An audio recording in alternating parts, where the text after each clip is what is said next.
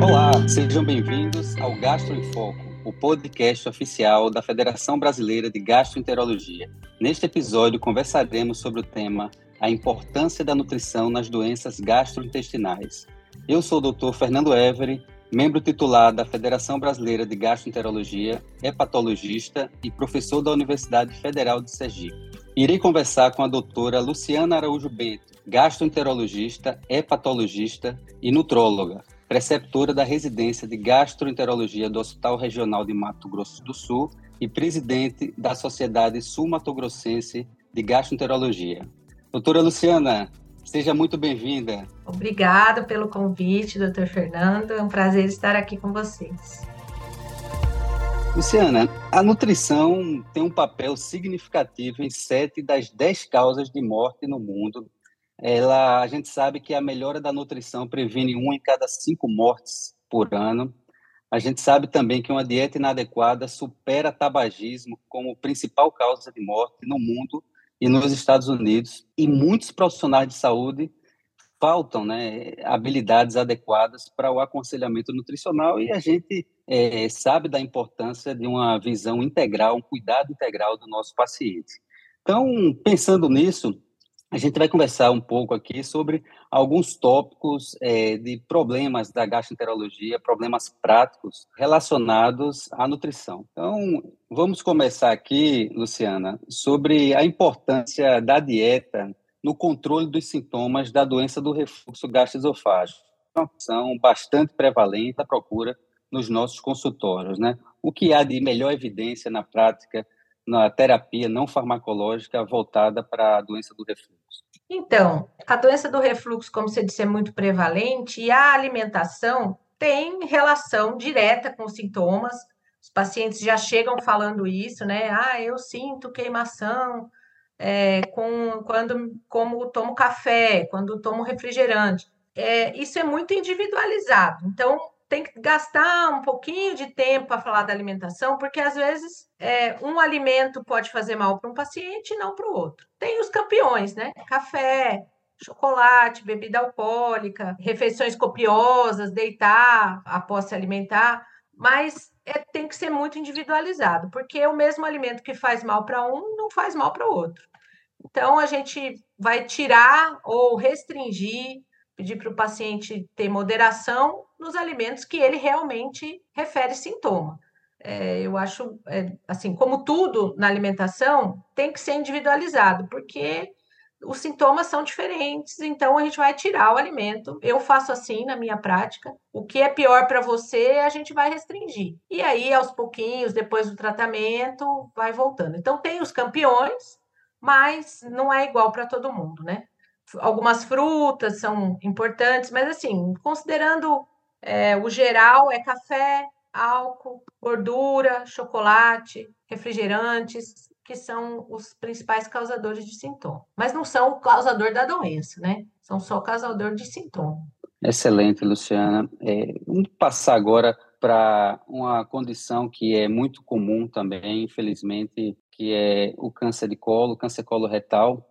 A gente tem cada vez mais é, investido no, na prevenção, na detecção precoce para melhorar o prognóstico e, sem dúvida nenhuma, é uma situação em que a gente pode trabalhar na prevenção, né? na prevenção e essa prevenção é bastante focada na realização de exames complementares que detectam situações aí pré-cancerígenas, né? E, e, também podem fazer uma detecção, um diagnóstico precoce. Mas queria comentar um pouco na importância da prevenção no tocante a uma dieta adequada, né, a uma nutrição mais apropriada. Então, o que você recomenda para, esses, para os pacientes em geral, homens e mulheres, né? A gente tem um tipo de câncer que está entre os cinco mais comuns no Brasil. Então, no, tocante à prevenção do câncer coloretal, Luciana, que medidas, que orientações você costuma dar para seus pacientes para prevenir, diminuir o risco da incidência de câncer coloretal? É, a prevenção, o screening, né, de câncer coloretal, ele vem nos 40 anos, mas a dieta tem que começar muito antes, né?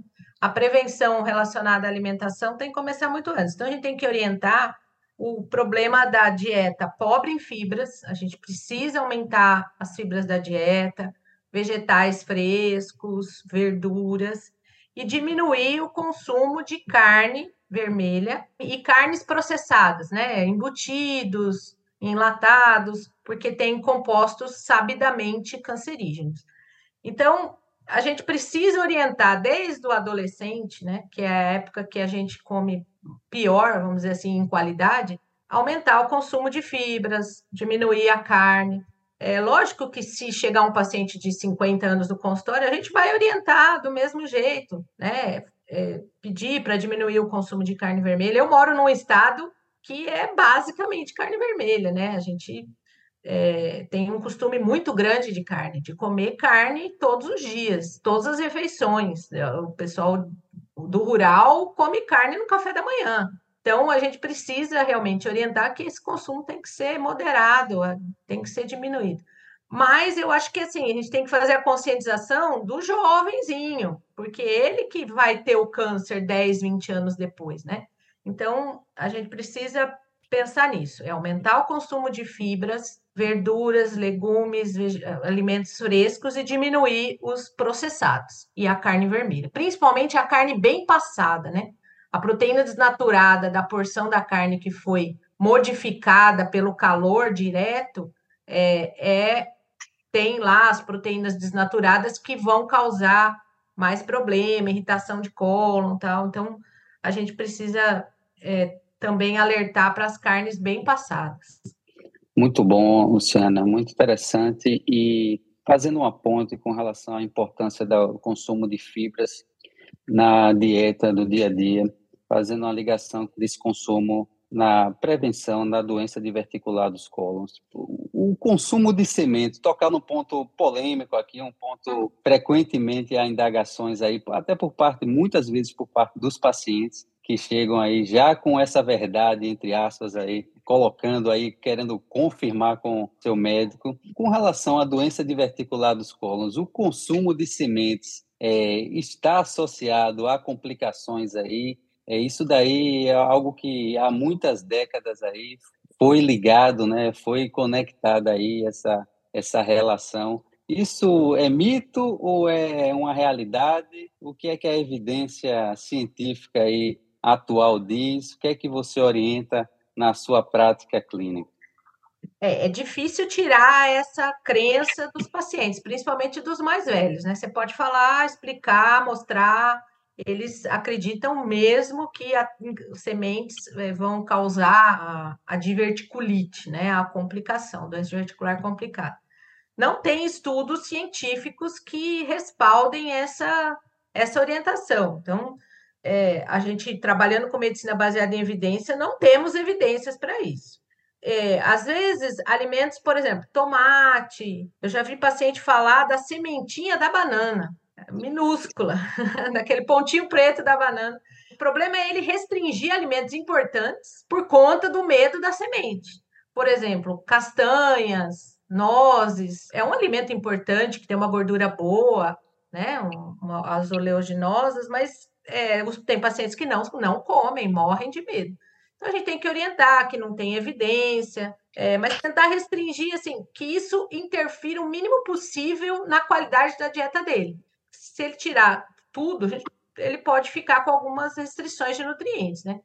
Lógico que sementes grandes, melancia, laranja, ninguém deve ingerir quantidades dessas sementes, porque elas não são digeridas no nosso tubo digestivo e podem causar desconforto, principalmente, mas não que vá ter problema na doença diverticular. Então, assim, resumindo, não tem estudos que, se, que baseiem nessa recomendação. A gente não deve recomendar o que não tem estudo. Mas também brigar muito com a crença do paciente, que isso é importante, eu acho que a gente tem que respeitar também, né? Então, vamos chegar no meio termo, porque é, às vezes é muito importante isso para ele e, e, talvez não vá trazer grandes consequências. Então vamos chegar no meio termo, explicar que sementinhas muito pequenininhas não vai ter problema, tal, e vai na conversa, né? Tem que aumentar a quantidade de fibras, mais uma vez. A gente precisa ter fibras, água, o mais importante é o intestino funcionar é, várias vezes na semana, não vou dizer todos os dias, mas que seja várias, várias vezes na semana. O que a gente sabe é que piora o prognóstico quando o paciente tem uma dieta pobre em fibra. Então, aumenta o risco das complicações.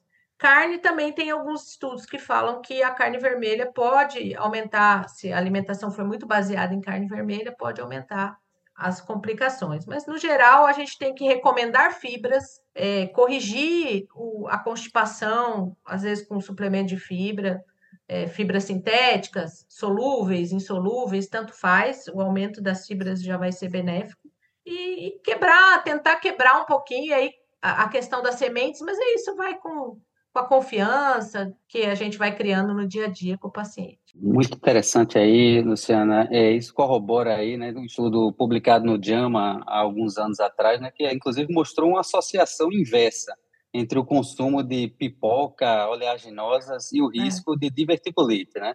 Então, é, eu, eu super concordo com você. Aí a gente tem que a medicina aí para a gente exercer de uma forma aí com ciência e arte, a gente precisa, assim, colocar a evidência que a gente tem junto com a preferência do paciente também, né? E o que é possível fazer, né? Às vezes também é. a gente a gente não pode ser, enfim, também muito bitolado. Ditador, muito né? Não vamos ser Dita ditador. É, isso, vamos conversar exatamente. com o doente na, na, boa, porque tem, tem cultura muito forte, tem hábito, histórias de família, então, ele não vai comer a semente, mesmo que você falar para ele comer. Então, vamos devagar, a gente vai corrigindo alguns hábitos e, e tudo dá certo. Maravilha. Uma questão que está muito em, em voga, tá, tem se estudado muito, tá, é um hot top dentro da, da saúde e do aparelho digestório, é a questão da, da sarcopenia né, e o seu impacto no prognóstico do paciente portador de hepatopatia crônica, portador de cirrose hepática. Você, como, além de gastroenterologista e nutróloga, como hepatologista, há medidas dietéticas que você institui? Como que é? Você sempre encaminha esse paciente ao nutricionista?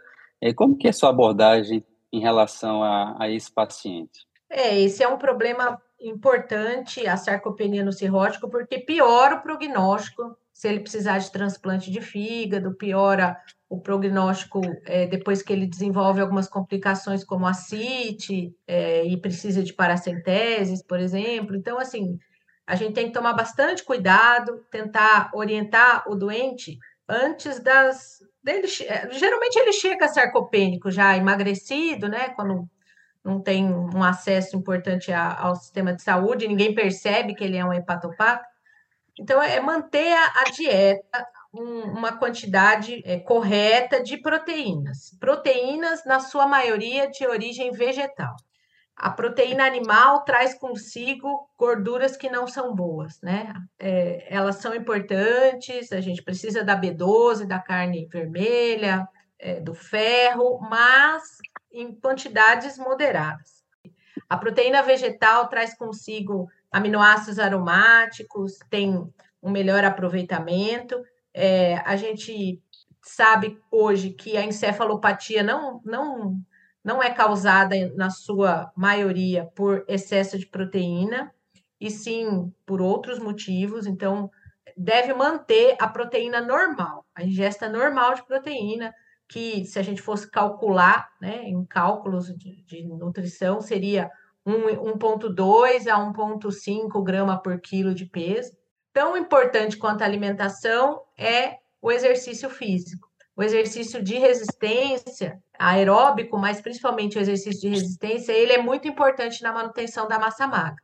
Então, em algum momento, esse doente vai desnutrir, se ele, a doença vai avançar, ele vai perder massa magra, é, se a gente tiver a, essa atenção numa fase inicial, a gente consegue ir mais longe, vamos dizer assim, né? Então, manter a alimentação, principalmente de proteínas vegetais, mas não tirando as proteínas animais, incentivando o exercício físico.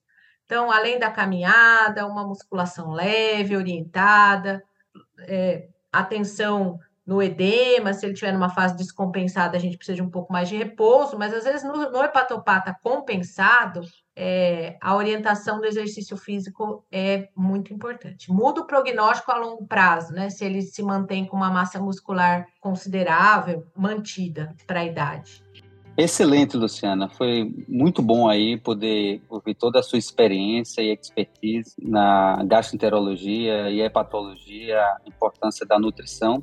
Queria muito agradecer, em nome de todos os ouvintes, a sua participação. Eu que agradeço, foi um prazer estar aqui com vocês. E às vezes esses pontinhos de informação que, que a gente leva para o colega que está, às vezes, distante ou numa correriazinha e parar, escutar 10, 15 minutos de um, de um tópico pode incentivar ele a estudar aquele assunto. Então, essa, acho que essa é a importância desse canal de comunicação. Muito bom. Uma felicidade grande aí poder compartilhar esse momento com a amiga doutora Luciana. Você acabou de ouvir mais um episódio do programa Gastro em Foco, o podcast oficial da Federação Brasileira de Gastroenterologia. Todas as edições estão disponíveis no site www.fbg.org.br e também nas principais plataformas de streaming. Nos encontramos no próximo episódio. Até lá!